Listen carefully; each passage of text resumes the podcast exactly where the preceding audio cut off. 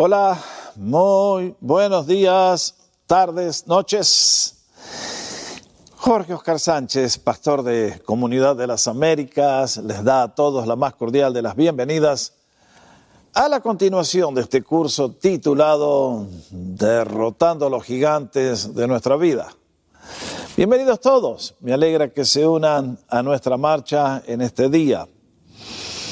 Habitualmente, este es el estudio de los viernes a la noche aquí en nuestra iglesia. Durante años, los viernes a la noche nos congregábamos para tener un tiempo de comunión, amistad, ayudar a los niños, a los jóvenes y también un tiempo de enseñanza bíblica sólida para los creyentes en Cristo. La pandemia nos alteró los planes, pero no el propósito.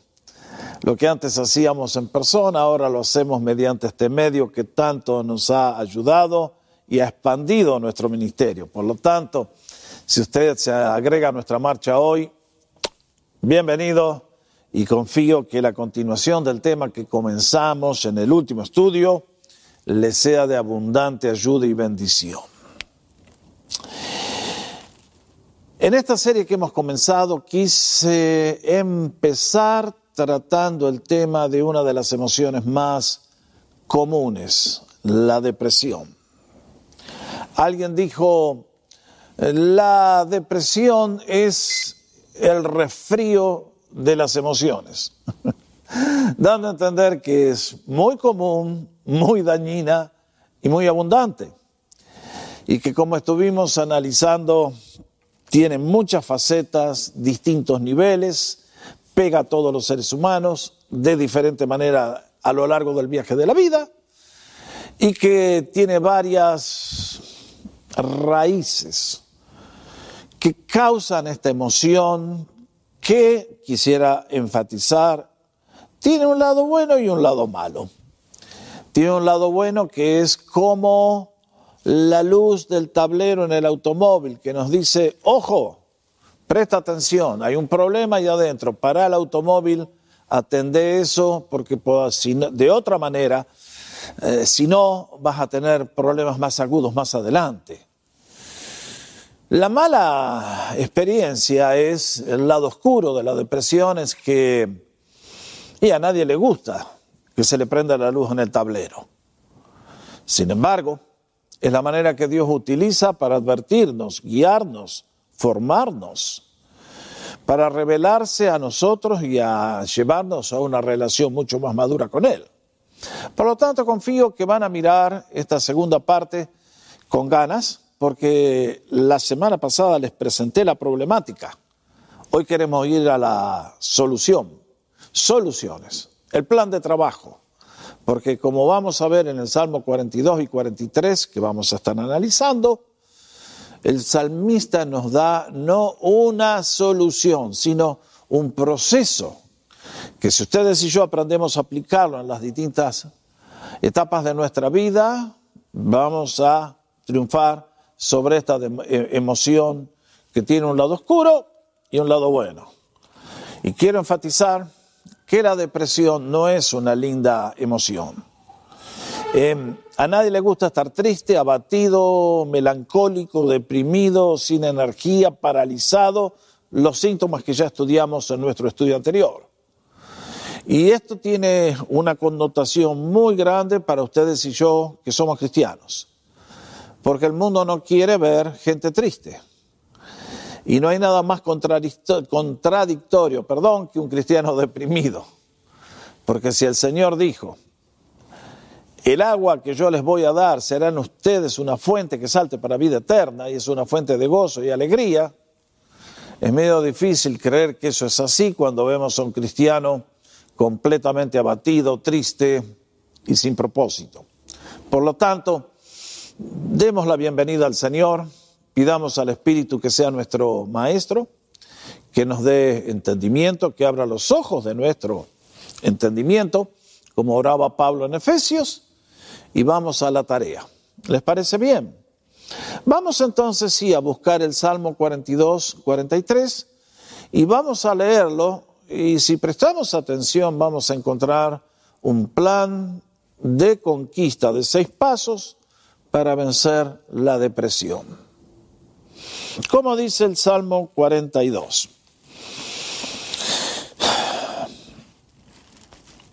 Cuando miramos el encabezamiento dice, para el músico principal, masquil para los hijos de Coré.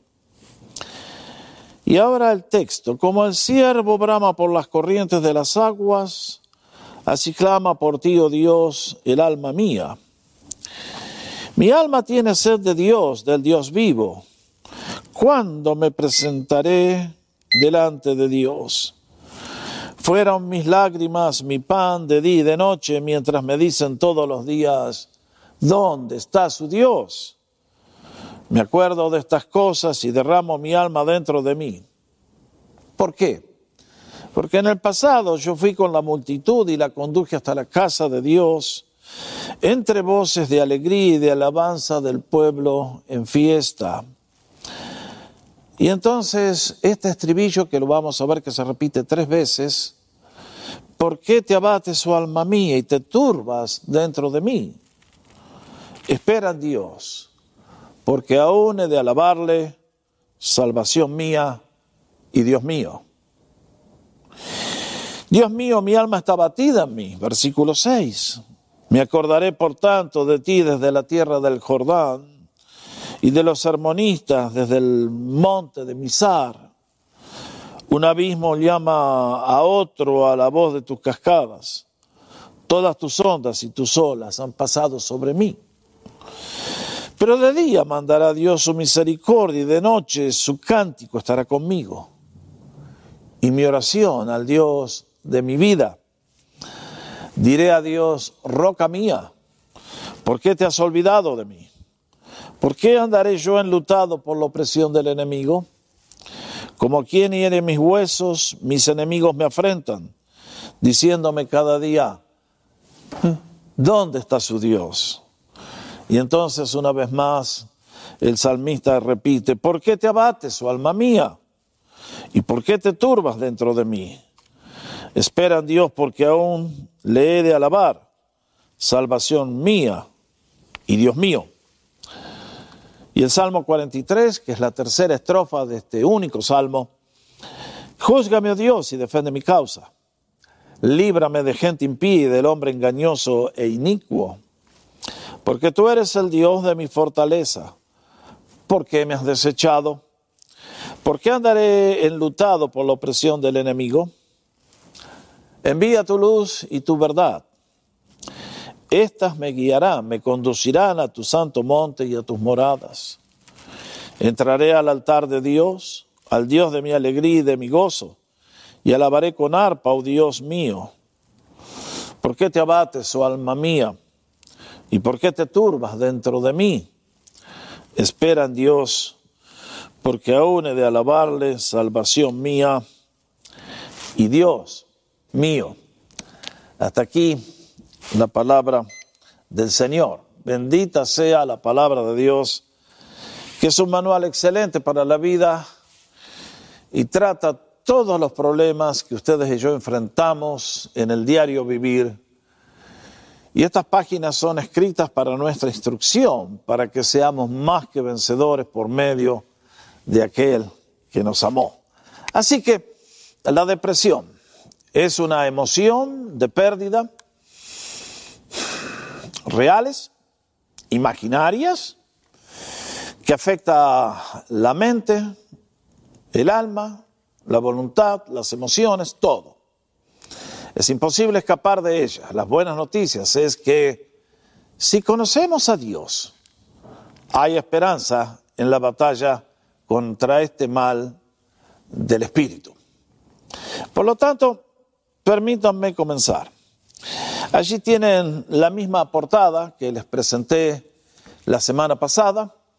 Podría haber cambiado esa foto y haber puesto otra de la revista Newsweek, Time, el diario USA Today es, si ustedes miran en la internet, ponen depresión y van a ver la cantidad de portadas, tapas de revistas que han tratado con este tema que hoy estamos considerando. Por lo tanto, es un tema muy conocido muy, muy, una emoción muy extendida que afecta a millones diariamente aquí en Estados Unidos y que si no somos cuidadosos puede terminar con consecuencias muy graves. Ahora, déjenme enfatizar. Los que viven sin Dios piensan que podemos tratar la depresión únicamente con remedios. Eso no es cierto. Hay dimensiones espirituales que el medicamento no puede tratar. Por eso les hablé de las causas la semana pasada. Y por el contrario, hay otros que buscan al pastor cuando también tendrían que ver al médico. Nuestro deseo hoy es llevarnos a las soluciones que les nos ofrece la Biblia a todos los creyentes en Cristo. En los días de David no había medicamentos, no había médicos. La única ayuda para vivir bien era apoyarse en el Dios viviente. Y por eso es que se produjo este salmo, que ustedes ven que el salmista vuelca todas sus emociones, nos cuenta tal su vida tal cual es, no como debería ser, sino que allí, en medio del valle de la aflicción, en medio de vientos huracanados en contra, David aprendió lecciones que realmente nos quiere comunicar a todos y doy gracias al Señor que nos dejó este salmo maravilloso que es el 42-43. Atanasio, uno de los primeros padres de la iglesia, recomendaba a los creyentes de su iglesia, lean a menudo el Salmo 42-43. Muy sabio aquel pastor. Bueno, yendo a la próxima transparencia, quiero recordarles que nuestro salmista está pasando un momento de extrema dificultad. Vean el lenguaje que emplea y es el lenguaje de alguien que está muy abatido, muy melancólico, muy triste, está deprimido. ¿Será suave, media, severa? Posiblemente una de las dos primeras. Y vean lo que dice, eh, fueron mis lágrimas, mi pan de día y de noche. Evidentemente este es un tiempo de tristeza donde prácticamente el apetito se perdió, y en lugar de pan y queso, tenemos lágrimas en abundancia. Suena conocido, ¿no es cierto? Cuando la depresión nos ataca, hasta el, hasta el apetito perdemos. Derramo mi alma dentro de mí. Oh, qué tristeza. Como un torrente. Eh, Dios mío, mi alma está batida en mí. Ahí está. Este término abatido quiere decir que está sumergida, ha sido pasada por un torrente, por una inundación, que todo lo... Todas tus ondas y tus olas han pasado sobre mí. Vaya experiencia. Y luego esta sensación de abandono de parte de Dios, que posiblemente es la más dolorosa. Señor, ¿por qué estoy pasando por esta prueba? ¿Por qué mis oraciones no son contestadas? Te has olvidado de mí, me has abandonado, he hecho algo malo. Estoy en pecado por lo cual me estás castigando. Y luego el verso, el estribillo que repite tres veces y al cual vamos a continuación. Para todos los que les gusta estudiar la Biblia, les ofrezco un breve análisis de este salmo y luego vamos a considerar las soluciones que nos da. Cuando nos acercamos al Salmo 42, 43, dice, próxima transparencia, al músico principal masquil de los hijos de Coré. Ustedes saben que estos encabezamientos para el pueblo hebreo eran tan inspirados como el texto que seguía a continuación. Si ustedes miraran la Biblia hebrea, van a ver que el versículo 1 comienza aquí, en el músico, donde dice al músico principal. Y el versículo 2 comienza donde comienza nuestro versículo 2. Pero es para darles una idea que los encabezamientos, el pueblo de Dios los consideró tan inspirados como el texto mismo y que la información que proveía era muy valiosa. Ahora, mirar esta, este encabezamiento, hay tres cosas que quiero llamar vuestra atención. La primera de ellas, tenemos que recordar que es una canción. está dirigida al director del coro, al músico principal y evidentemente es escrita para que en el templo futuro o en el lugar ahora en Jerusalén donde se adoraba sin tener un templo todavía, pero había una carpa donde estaba el arca de Dios, los creyentes pudieran elevar esta canción en gratitud al Señor. Lo segundo que nos dice que es un masquil, masquil. Yo nunca escuché esa palabra antes, pastor. Lo que quiere decir es que este es un salmo didáctico. Fue escrito para enseñarnos lecciones de vida que de otra manera no aprendemos. El propósito de David era hacernos más sabios. Y entonces alguien me va a decir, pero ¿por qué dice usted que David escribió esto? Lo cual me lleva a la tercera observación. Y es que en nuestro encabezamiento dice Salmo para los masquil de los hijos de Coré. Yo quisiera corregir eso. En el libro que estoy escribiendo sobre los salmos hablo justamente de que esta partícula allí, de, muchas veces ha sido mal traducida. La mejor traducción sería para los hijos de Coré. Un autor lo hizo para que los hijos de Coré lo emplearan en la adoración.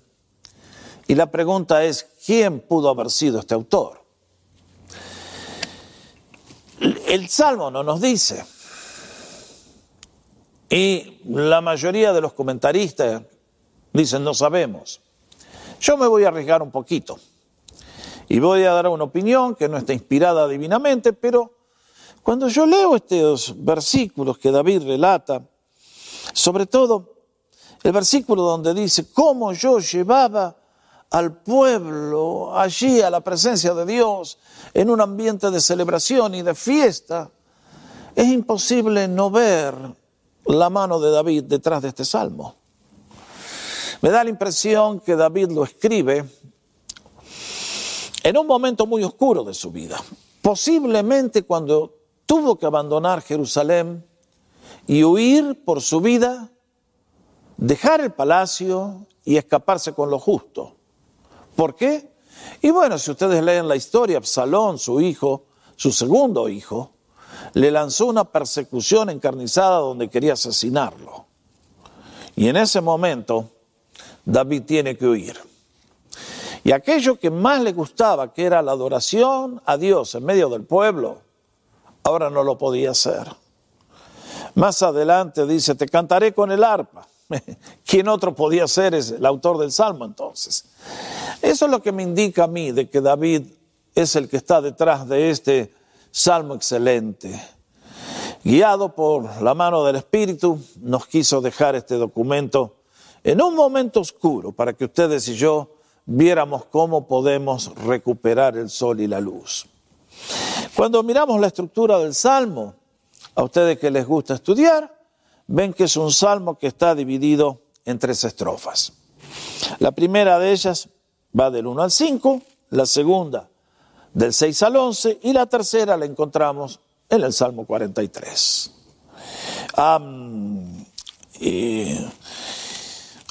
quiero decir que este Salmo 42, 43 es un solo Salmo.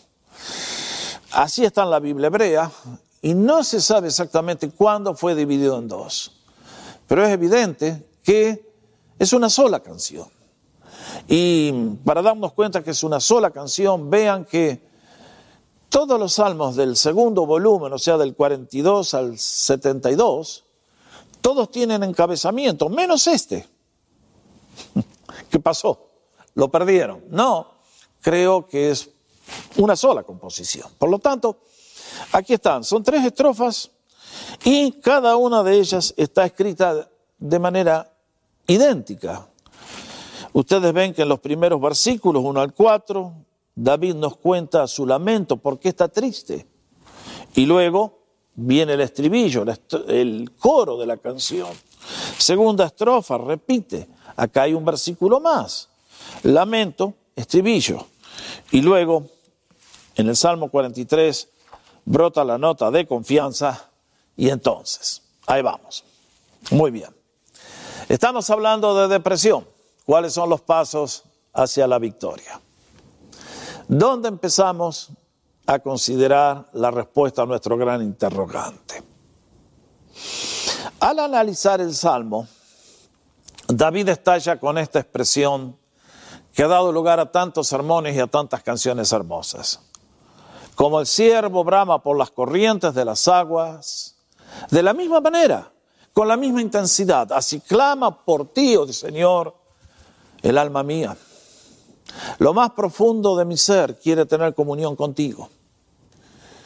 Y la pregunta es, ¿cuándo iré, me presentaré delante de mi Dios? David valoraba la adoración en conjunto con el pueblo. Sabía que es allí donde Dios envía sus bendiciones y vida eterna, si nos guiamos por el Salmo 133. Y es por eso que extrañaba esos días. Y aquí expresa esa sed del alma que es tremendamente importante. Es lo que mueve todo. ¿Y qué es lo que impide que realice ese sueño? Lo que sigue a continuación. Ahora, eh, voy a comenzar exponiendo el estribillo. Porque recuerden, esto es una canción, estrofa se canta el coro, estrofa se canta el coro, estrofa se canta el coro. Por lo tanto, si tres veces se repite este estribillo, ¿por qué te abates, su alma mía, y te turbas dentro de mí? Creo que ahí hay algo muy importante que el salmista nos quiere decir. Vamos entonces a los pasos hacia la victoria. Primer gran paso, y es que el salmista se exhorta a sí mismo. Esto lo encontramos, como les acabo de decir, en los versículos 5, 11 y en el último versículo del Salmo 43. ¿Qué está haciendo David en este caso? Vean ustedes. El salmista se habla a sí mismo. Cuando ustedes y yo tratamos este mal del espíritu, que es la depresión, el abatimiento, la melancolía, es algo que nos viene del alma. Y el salmista tiene que tratar este problema de la manera que deben ser tratados casi todos nuestros problemas espirituales en la vida cristiana. Hay gente que tiene la idea de que el día que aceptamos a Cristo, nos subimos a una alfombra mágica y que el Señor nos lleva por sobre las cumbres de las montañas y nunca más tenemos un conflicto, un problema, una lucha que hacer. Es como que nos trepamos a una canoa, eh, soltamos los remos y los ángeles nos hacen subir cuesta arriba, corriente en contra, por el poder milagroso de Dios. Hermanos, yo no disminuyo el poder milagroso de Dios y que Él es el que produce el querer y el poder por su buena voluntad desde adentro nuestro por la obra del bendito Espíritu. Pero si ustedes y yo no aprendemos que en esta vida yo tengo que ser un colaborador con Dios, entonces no hay victoria posible sobre la depresión. Aquí David está comprendiendo y nos está enseñando que en esta lucha en la cual nos encontramos, tenemos que tomar conciencia que ustedes y yo somos una unidad muy compleja. Parece mentira, y espero que ningún loco me vaya a interpretar diciendo que estoy hablando del desorden bipolar, porque no es eso. Pero ustedes y yo somos como si fuéramos dos personas que vivimos en el mismo lugar. Nos levantamos a la mañana, nos miramos en el espejo y es como una voz que nos dice, Jorge, arreglate que está feo. y ustedes saben, más vale que agarre el shampoo y el jabón rápido.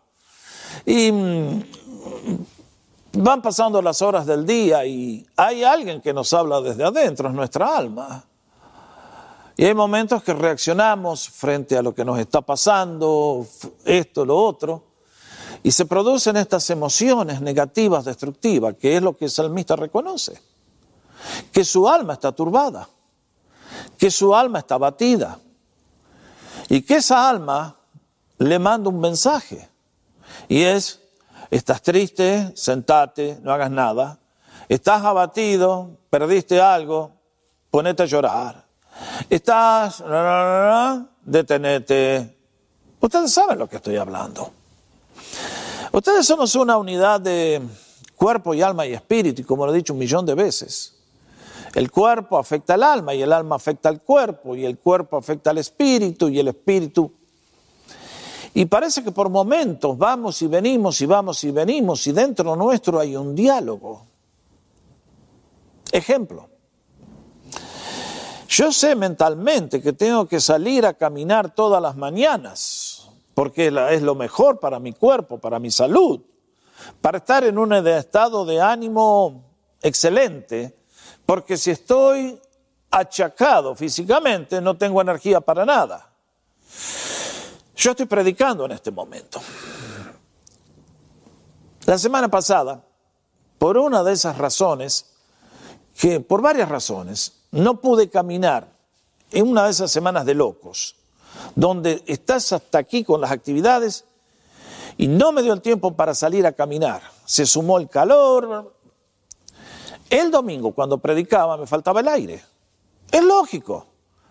No es que me faltaba la unción, pero me faltaba el aire, entonces no hay nivel de energía que pueda sustituirlo. Esto es igual. Yo creo que uno de los grandes problemas, vuelvo a reiterar, es que muchos creen que en la vida cristiana Dios tiene que hacer todo. Sin embargo, yo encuentro que a lo largo del Antiguo y del Nuevo Testamento, más en el Nuevo Testamento, sobre todo en las epístolas de Pablo, somos continuamente exhortados a que nosotros tenemos que hacer algo con esa vida que Dios nos ha dado. En mi estudio de los tres minutos con Dios, les he estado dando lo que es el plan de trabajo para un cristiano, tal como lo llamamos en Romanos 12. Y allí el apóstol Pablo es una exhortación tras otra exhortación diciéndonos, hagan esto, en colaboración con el Espíritu de Dios. Porque si no somos cristianos, vivir de esa manera es imposible. A cada vida hace lo mismo. Él reconoce que la vida cristiana se tiene que vivir con el poder de Dios, pero nosotros tenemos que hacer una lucha con nosotros mismos primeros para traernos a sujeción y luego con los enemigos externos. Mis hermanos, el primer paso en la conquista de las emociones destructivas, sea la depresión, la ansiedad, el temor, lo que ustedes quieran, es cuidado yo no puedo elegir el viento como sopla, pero sí puedo ajustar las velas de mi embarcación. Yo no puedo evitar que los problemas me caigan, pero yo puedo elegir cómo reaccionar frente a ellos. Y este Salmo 42 yo encuentro que es justamente un manual de exhortación para decirnos cómo reaccionar frente a los dardos que nos tira la vida. Entonces, el salmista recurre acá a algo que ustedes y yo tenemos que aprender a hacer, y es hablarle a nuestra alma. Hablarle a ese otro yo que vive dentro de mí te dice, Jorge, hoy estás triste, no te muevas. Jorge, ¿para qué cantar si estás abatido? Mira lo que te hicieron, mira lo que te pasó, mira esto. Y es entonces que si ustedes y yo dejamos que el alma nos hable a nosotros, corremos el riesgo de estar completamente deprimidos, abatidos, ansiosos, derrotados siempre. Es más, quiero decir algo que es muy importante. Y es que si no somos cuidadosos con nuestra alma, y esto no está escrito en ningún libro, el diablo viene y trabaja con esas emociones para hacer el problema más agudo. Ahí está. Estas cosas no se hablan en los sermones, no se tratan desde los púlpitos, pero el enemigo siempre viene detrás de los hijos de Dios. Para que aquello que es una tormentita livianita se convierta en un huracán que arrasa con todo. El diablo puede hacer eso. Al diablo le encanta merodear y exacerbar, hacer crecer hasta que nos opriman esas emociones destructivas. Y si nosotros no somos cuidadosos y dejamos que el alma nos hable y nos domine, entonces nunca vamos a tener triunfo. Vuelvo a la ilustración del ejercicio físico. Si yo estoy cansado físicamente y digo, bueno, voy a salir a caminar, voy a salir a correr, ¿cuál es la primera reacción del cuerpo? No salgas, no estás bien, no salgas, hace calor, no salgas, te van a doler los músculos. Y con la fuerza de la voluntad y de la mente digo, no, esto es para mi bien, lo necesito, salgo. Y los primeros pasos el cuerpo sigue diciéndome, te dije, quédate quieto porque te voy a hacer sufrir. Ustedes saben, ya ha pasado eso un millón de veces. Digo, voy a ir a la pista de atletismo. Ah, desde que me bajo del auto hasta la pista de atletismo, no doy más ya. Ni siquiera podemos llegar a la pista. Bueno, ahí está el alma actuando. ¿Quieren un ejemplo interesante de cómo el apóstol Pablo trataba con este problema? Vengan conmigo a 1 Corintios capítulo 9, versículo 24, un párrafo tan, tan conocido. Pero el apóstol estaba experimentando lo mismo que, nos, que vemos en David, en el Salmo 42, y nos quiere dejar una lección. Vean ustedes este párrafo tan apasionante, donde nos exhorta a los creyentes a que tenemos que poner a nuestra alma, cuerpo en sujeción a la voluntad de Dios y a nuestros deseos que nos indica la mente. No saben que los que corren en el estadio, todos a la verdad corren, pero uno solo se lleva el premio. Corran de tal manera que ganen, que lo obtengan. Todo aquel que lucha, de todo se abstiene. Ah, ah, marquen eso. Pablo acá nos está enseñando el valor de la disciplina personal. Los boxeadores, para ganar la corona, vaya disciplina a la cual se tienen que sujetar. ¿Por qué lo hacen? Voluntariamente, nadie los obliga. Si no quiere, abandonan, pero no hay corona después.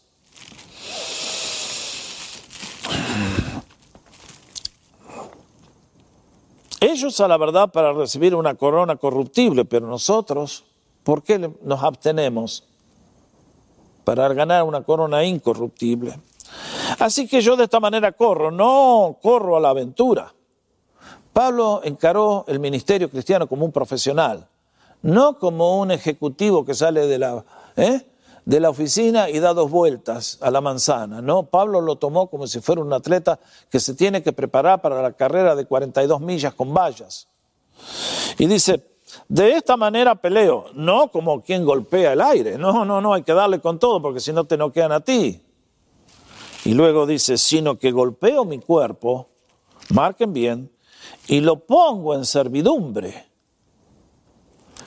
No sea que habiendo sido heraldo para otros, yo mismo venga a ser eliminado. Pablo no está hablando de la pérdida de la salvación, porque eso es un don de Dios, es un regalo por gracia.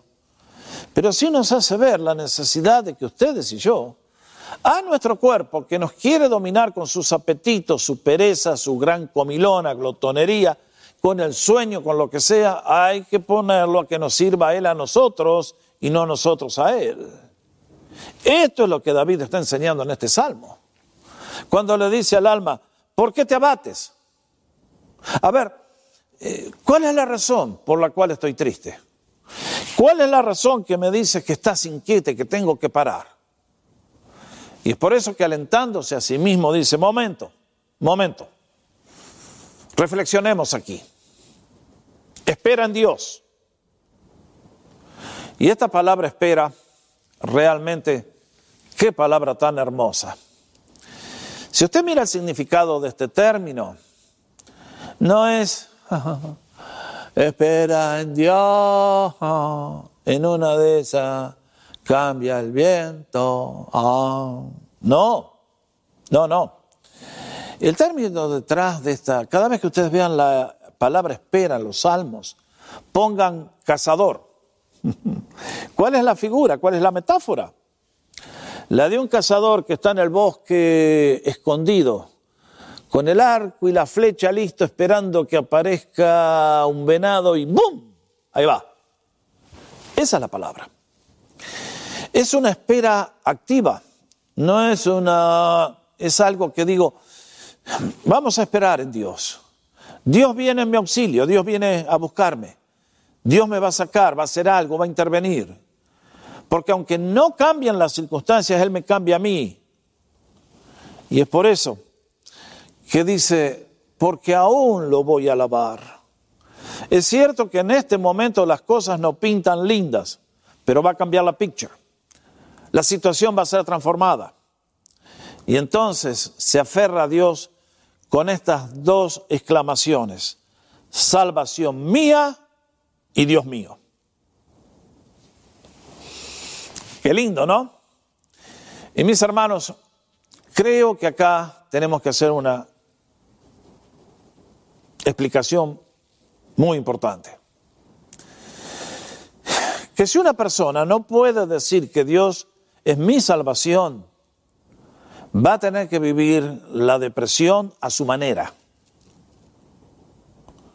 Por eso tantos en el día de hoy que viven sin Dios tienen la maquinaria arruinada. Porque cuando Dios no está en el alma, el alma se descompone y el alma descompone el cuerpo y las emociones, ya se los dije. Y entonces recurren al médico por antidepresivos y los, los antidepresivos no pueden sanar las enfermedades del espíritu. Este salmo nos confronta con la primera decisión que una persona tiene que hacer en la vida y es reconciliarse con Dios, abandonar el pecado, arrepentirse de su maldad, venir a Cristo y establecer una relación personal, creciente, dinámica, poderosa con Él. Porque hasta que Dios no sea el centro de mi vida, el foco de mi vida y el fundamento de todo lo que haga, olvídese. Yo soy una barca a la deriva en medio de un océano azotado por vientos muy huracanados. Le puedo preguntar, ¿ha entregado su vida a Cristo? ¿Le ha confesado como su Señor? ¿Le ha pedido que sea su pastor, que le guíe en el bosque de la vida, en el camino de la vida hasta el final? que le lleve por el camino angosto hasta la vida eterna. Mis hermanos, si esta realidad no está en nosotros, olvídense de la victoria sobre la depresión. La depresión nos gobierna siempre. Pero habiendo entrado, habiendo pasado por la puerta de la salvación, comienza un camino angosto que lleva a la vida eterna y ustedes y yo tenemos que hacer una lucha. Y aquí es muy importante el, lugar que tiene la fe en nuestro caminar con el Señor. Y es que la victoria que derrota al mundo, dice Juan, en primera de Juan 5, es nuestra fe. Y justamente uno de los grandes problemas que tienen los de afuera porque no tienen fe, y muchos de adentro porque tienen una fe inadecuada, es que la vida les gana porque no conocen lo suficiente de Dios ni han desarrollado una fe a prueba de balas, a prueba de tempestades. Eso es lo que el salmista tiene en este salmo. Que a pesar de que está mal y las cosas están oscuras, sin embargo se aferra a Dios. Por lo tanto, acá está el primer paso. Queremos conquistar la depresión. Primer paso, me tengo que hablar a mí mismo. No puedo dejar que el alma me exhorte a mí, ni el alma me domine a mí, ni el cuerpo, ni las emociones, ni la mente. Todo esto yo lo tengo que usar para decir, espera un momento, sí, sí, sí. Sí, yo querido, sí, Jorgito Sánchez. Pero, ah, sí, sí, te escucho, te escucho. Pero no voy a hacer lo que tú me dices. Por la función de mi mente, de mi espíritu, voy a decir, ¿por qué te abates? No hay razón para eso, porque Dios todavía está en el trono y yo voy a recurrir para tener sus recursos infinitos para que trabajen a mi favor. Por lo tanto, ¿cómo está su fe en Dios en este día? ¿Usted cree que entró en la vida como un accidente? ¿Usted cree que el día que le entregó su corazón a Jesús es para ser un amargado, un frustrado? No. Tenemos que reconocer que a través de los momentos oscuros Dios desarrolla virtudes que nos hacen semejantes a Jesús. Tenemos que reconocer, como dice Santiago, que tenemos que tener por sumo gozo cuando nos encontramos con pruebas como el que David estaba enfrentando en este salmo, porque son las que nos llevan a un destino que Dios ha elegido, en el cual ustedes y yo más y más seremos semejantes al Señor. Por lo tanto, primer paso en la victoria sobre la depresión. ¿Estás dentro del reino? ¿Estás fuera del reino?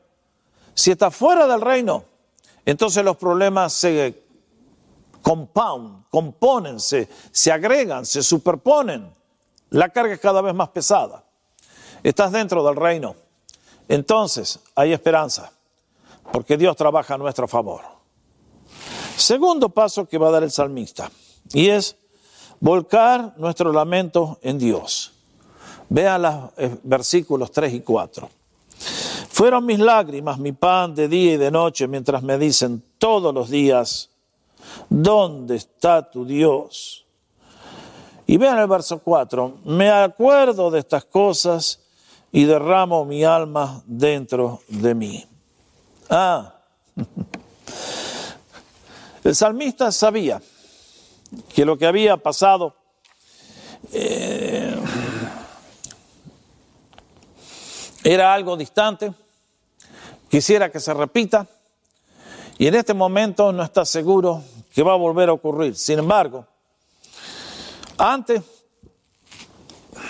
la situación que está enfrentando, derrama su alma delante de Dios. Viene a Él a decirle lo que Dios sabe.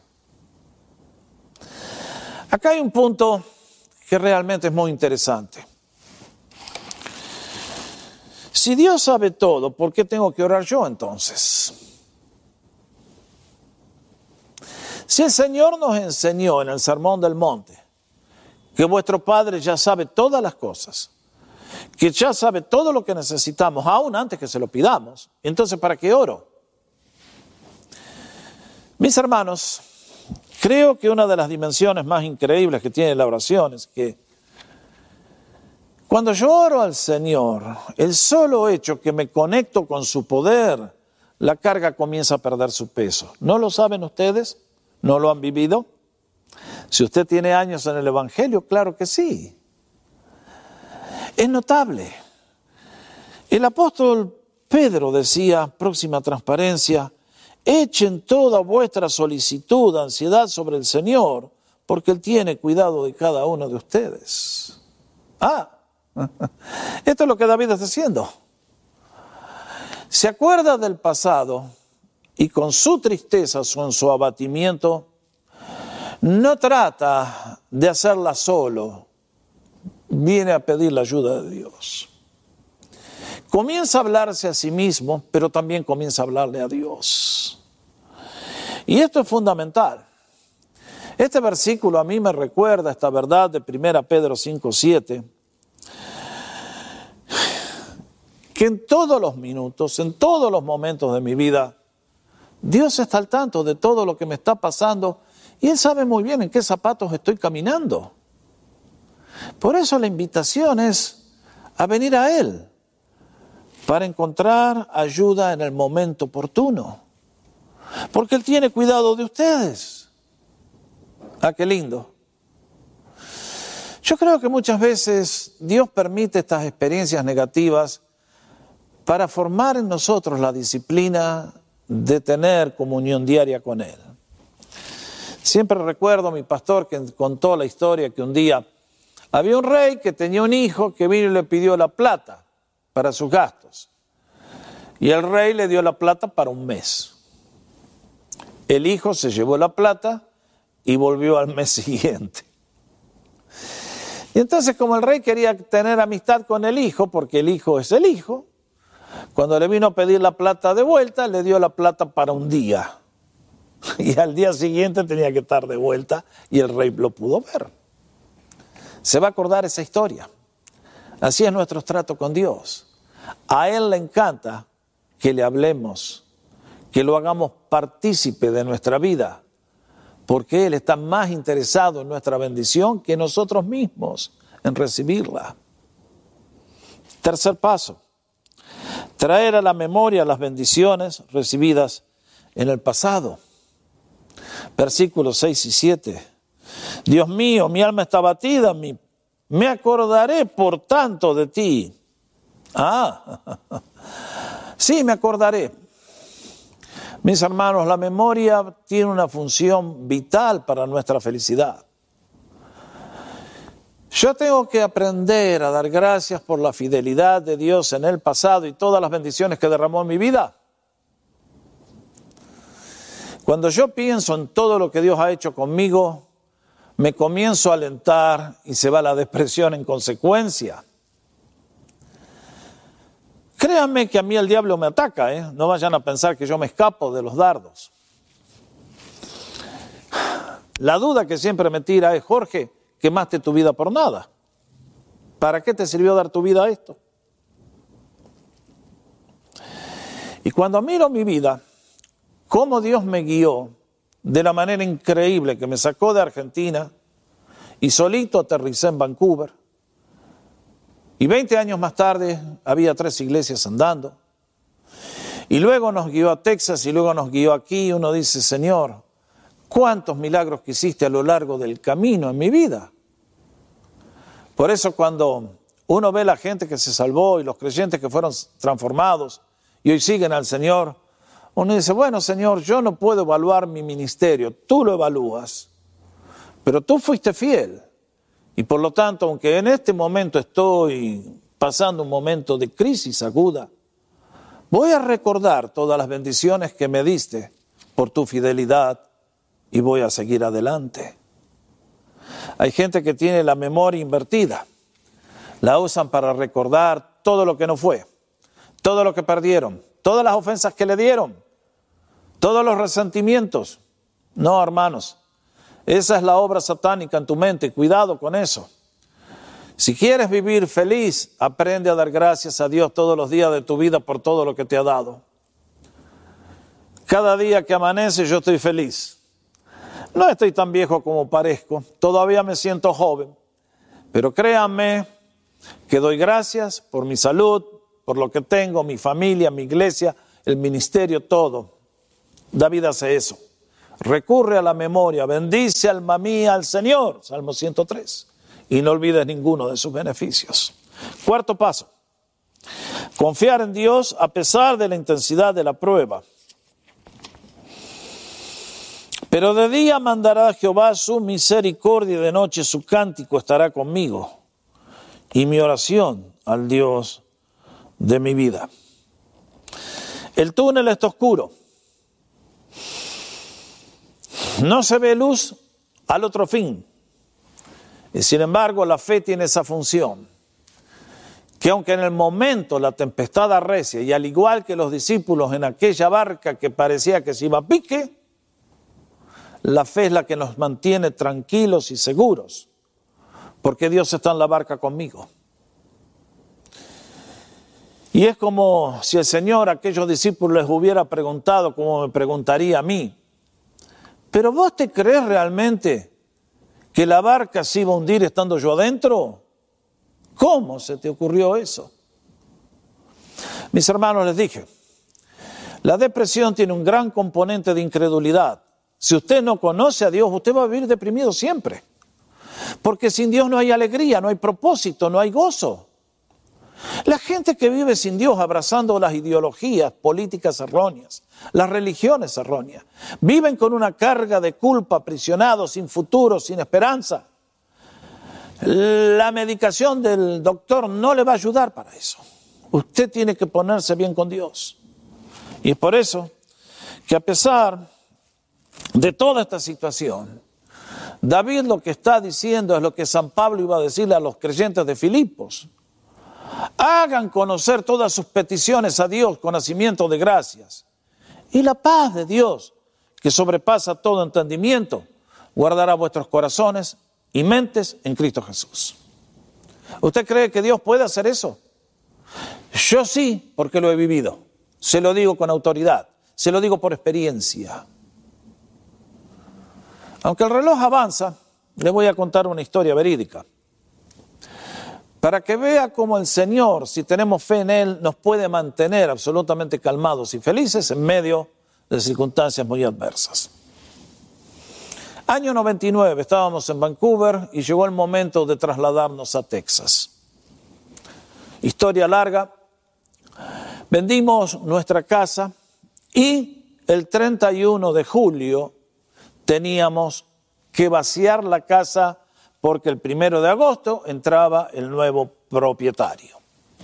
Hasta el último día íbamos a vivir allí y el 31 de julio los muchachos de la iglesia, excelentes, me dijeron, pastor, búsquese la troca, el camión y nosotros cargamos todo para ayudarle. Gracias chicos, bárbaro. Ese día, 31 de julio, a las 6 de la tarde, los chicos venían, yo prometí tener la troca. Un mes antes, llamo a la peor compañía de Estados Unidos que se llama U-Haul. Yo no lo sabía. Puse la reservación, puse el depósito con la tarjeta de crédito y me dijeron tal y tal. Sí, usted lo tiene, listo. Una semana después que hago la reservación, un vecino comenzamos a charlar y me dice, ¿con quién pusiste reservación? Con U-Haul. Dice, esos nunca cumplen. Te van a robar la plata y no te van a dar el camión. ¡Oh! ¡Qué linda noticia! Unos días más tarde, en la iglesia donde servíamos, nos hacen la despedida y el señor pastor me dice, Jorge, ¿con quién? Oh, U-Haul. ¿Cómo hiciste eso? Es la peor compañía de Estados Unidos. A mi yerno, que se tenía que venir de Fresno a Canadá, eh, le dieron un camión que fue haciendo todo así por dos mil kilómetros. ¿No te diste cuenta que siempre están al costado del camino, rotos, mal pintados, mal mantenidos? Es una compañía horrible y no te van a reservar la, no te van a respetar la reservación. Oh, oh. Cuando faltaba una semana comencé a llamar, ¿tengo el, camión? Sí, sí, sí, está todo bien. Tres días antes, ¿tengo el camión? Sí. Dos días antes digo, bueno, voy a buscar el camión. No está, señor, no tenemos camión para usted. Ah, you haul, deshonestos. Nunca vaya a hacer una reservación con ellos, se lo recomiendo. El 31 decidí ir al lugar donde me dijeron que estaba el camión, esperándome. Ahí no había nada. Y el que manejaba la cosa me dice, hay que esperar. Dice, en una de esas alguien devuelve algo. Ah, qué lindo. A todo esto ya era 31 de julio a las 12 de la, del mediodía. Y cuesta creer, pero la paz de Dios, que sobrepasa todo entendimiento, gobernaba mi mente y mi corazón en Cristo Jesús. Faltaban seis horas para que lleguen los chicos. Yo no tenía camión. No había un camión en todo Estados Unidos. Llamé a mil compañías, ni uno tenía nada. Y yo dije, Señor, tú sabes dónde está ese camión que yo necesito. Dicho y hecho. A las dos de la tarde llego a casa y, y, suena el teléfono y me llama un hermano de la iglesia de habla inglesa llamado Rick que me dice, Jorge, me acabo de enterar que estás necesitando un camión. Sí, le digo, Rick, eh, ¿de qué tamaño lo querés? Y yo digo, ¿qué pasó acá? Eh, así, así. Dice, bueno, dice, venite en una hora que lo tenés. Me quedé boqui abierto. A Rick lo conocía. Sabía que tenía una compañía de esos camiones que remuelcan. Pero ¿qué pasó? Mientras yo estaba allá buscando un camión, en la recepción de nuestra iglesia estaba Tamara, la recepcionista, la esposa de uno de nuestros pastores. Estaba Jaimito, un chico salvadoreño que trabajaba en la iglesia como chef, a quien habíamos ganado para el Señor. Y entre ellos estaban hablando de lo que me estaba pasando a mí. Que tenía que entregar la casa, que Hugh Howell me había estafado y que no tenía camión. Y en ese momento entra Rick. Dice, ¿de qué están hablando ustedes? De que Jorge está sin camión. Dice, ¿por qué no me llamaron a mí? Y dice que se quedaron mirando y dice, yo soy el que le hago el mantenimiento a la compañía Ryder, que en aquellos años era la competencia de U-Haul. Dice, ¿qué camión necesitan? Díganle a Jorge que tengo el camión para él. ¿Puede hacer Dios estas cosas? Ustedes no me van a creer, pero a las seis de la tarde llegaron los muchachos. En tres horas cargamos el camión. A las nueve de la noche la casa estaba vacía. Hizo un milagro Dios. Más vale que sí. En todo Norteamérica, si usted busca un camión para el 31 de julio, ni intente si no puso la reservación tres, cuatro meses antes. Es el fin de semana cuando más gente se mueve. Ese día faltaban dos horas, tres horas, y yo tenía un camión nuevo. Eso es lo que Dios hace cuando ustedes y yo aprendemos a poner nuestra confianza en Él. Dios es el Dios de los milagros. Ahora, no va a ser un milagro todos los días porque si no seríamos unos inútiles. Dios dice, habla tu alma, ¿por qué te abate su alma mía? Pero confía en Dios, espera en Dios, porque Él tiene todavía mucho para darme. Luego, quinto paso, Dios, el salmista pide que Dios intervenga por él. Dice, envía tu luz y tu verdad, estas me guiarán, me conducirán a tu santo monte y a tus moradas. Ustedes han vivido un momento de confusión, donde la depresión nos envuelve como una niebla y nuestra mente parece que ya no puede pensar más y que estamos perdidos, desorientados, como un avión que ha perdido todos los instrumentos en vuelo. Esto es lo que David refleja. Y sin embargo dice, envía tu luz y tu verdad. Sí, queridos, en los momentos cuando estamos más al fondo es cuando Dios más manifiesta su gloria. Allí es cuando se da a conocer con todo su brillo para decirle, ¿por dónde tenés que caminar? Seguime a mí que soy tu buen pastor. Y el Señor nos lleva a la victoria y a la vida de abundancia otra vez. Y dice tu verdad, porque otra vez no puede haber victoria para el creyente, para la persona que vive en la mentira. Si usted está en la mentira satánica, si usted como aquella chica que conté la semana pasada, estuvo en el ocultismo, usted no le va a ganar a la depresión. Es muy probable que la depresión lo lleve al suicidio, pero bendito sea el Señor, que si nos arrepentimos y venimos a Él, Él va a hacer algo por nosotros que es sobrenatural. Y el salmista comienza abatido, pero vean cómo termina.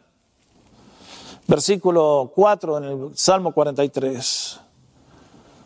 Habiendo escalado estos peldaños, ahora llega a la cúspide, declarando la victoria final de Dios.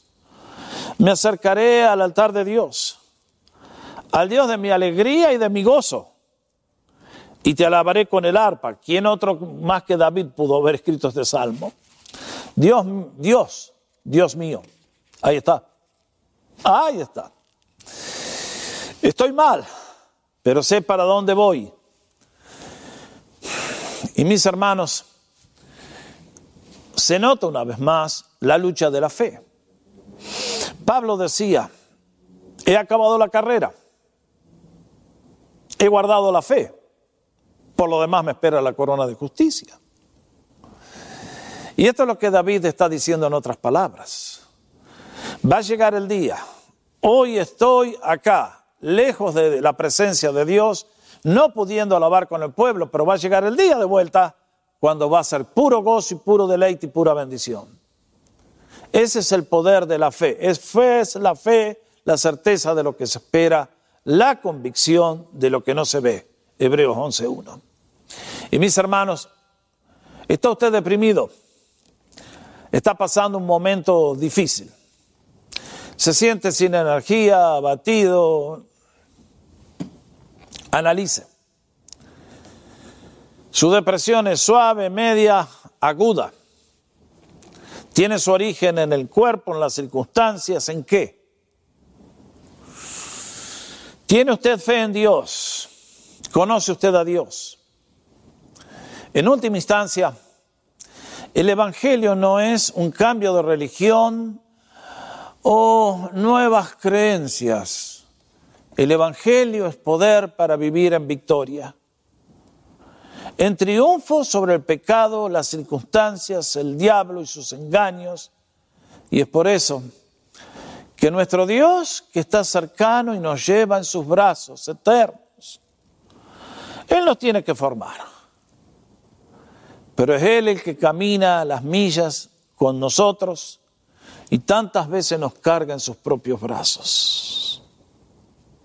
Por lo tanto, sé que hay mucho más que decir, pero si evitamos el pecado de la autoconmiseración, el dejar que el alma nos domine con sus insinuaciones negativas, si aprendemos a reprender al diablo con sus engaños, y si aprendemos a canalizar nuestras energías al trono de Dios, quédense tranquilos, que todos vamos a tener que ir aprendiendo. Y vamos a pasar valles oscuros como el que le tocó a Elías, pero Dios lo sacó y lo reusó y lo recontra bendijo más. Y lo mismo para todos los ejemplos que vimos. Sí, el Señor estaba abatido en el Getsemaní, pero me imagino el gozo que experimentó cuando resucitó. Y lo mismo va para nosotros. Mis amados, por eso concluyo con las palabras del versículo 1 y 2 de este salmo. Como el siervo brama por las corrientes de las aguas. Así clama por ti, oh Dios, el alma mía. Ah, qué lindo. Mi alma tiene sed de Dios, no de sus bendiciones, no de todo lo que nos pueda hacer, sino del Dios mismo, del Dios viviente. ¿Cuándo vendré y me presentaré delante de Dios? Después de la cruz, por el poder de la oración y la obra del Espíritu Santo, este es el mejor momento para presentarte delante de Dios y decirle, hasta luego, depresión. Yo voy a vivir siguiendo por la fe a mi buen pastor, que va delante mío, y es Él que con su presencia, su protección, su poder, me da la victoria completa en Cristo Jesús sobre todas las circunstancias, sobre todos los enemigos, no importa qué tamaño tengan, porque más grande es el que está con nosotros que el que está en el mundo. Que el Señor les bendiga en este día. Y confío que este estudio, el de la semana pasada y este, lo lleva a una reflexión sincera, a analizar su vida, a corregir lo que está mal, hablarle a su alma, ponerla en el lugar que le corresponde, hacer lo que el salmista nos enseña y que Dios le guíe y le bendiga en todo. Si usted todavía no ha aceptado a Cristo en su corazón, Mucha gente me pregunta, ¿cómo se hace, pastor, eso? ABC, mejor dicho, ACC. Arrepiéntase, confiese, crea. Arrepiéntase de su maldad, de su pecado, de su incredulidad, de no amar a Dios. Pídale a Él perdón. Crea que las promesas de Dios son para ustedes, a todo aquel que cree. Cree en el Señor Jesucristo y será salvo. Y luego confiese a todos que Cristo es su Señor y Salvador. Por ahí va la cosa. Que el Señor les bendiga a todos. Es mi oración sincera, por eso predicamos. Y que todos puedan triunfar sobre esta emoción destructora que elimina la vida de muchísimas personas, de miles de personas por año. Nadie tiene que vivir así. Cristo murió para que ustedes y yo viviéramos vidas y vidas en abundancia. Por lo tanto, ahí está.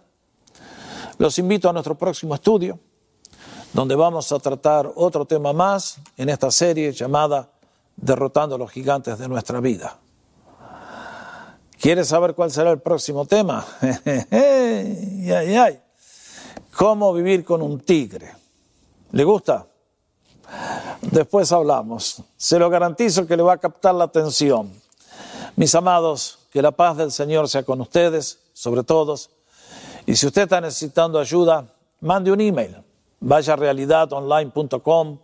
Allí tiene para escribirnos y con gusto vamos a responder a su inquietud. Por sobre todas las cosas, antes de escribir un email, póngase de rodillas. Suplique a Dios su ayuda y va a ver lo cercano que está el Señor a todos los que le invocan de corazón sincero. Por lo tanto, que Dios le bendiga a cada uno de ustedes que me están mirando y que su paz y su gozo sean vuestra fortaleza en este día y siempre. La depresión es una emoción, pero se puede vencer sobre ella por el poder del Cristo resucitado, a quien tenemos el privilegio de seguir, confiar y que sea nuestro pastor, proveedor, amigo, salvador. Y un día, con gozo, seremos introducidos en su presencia.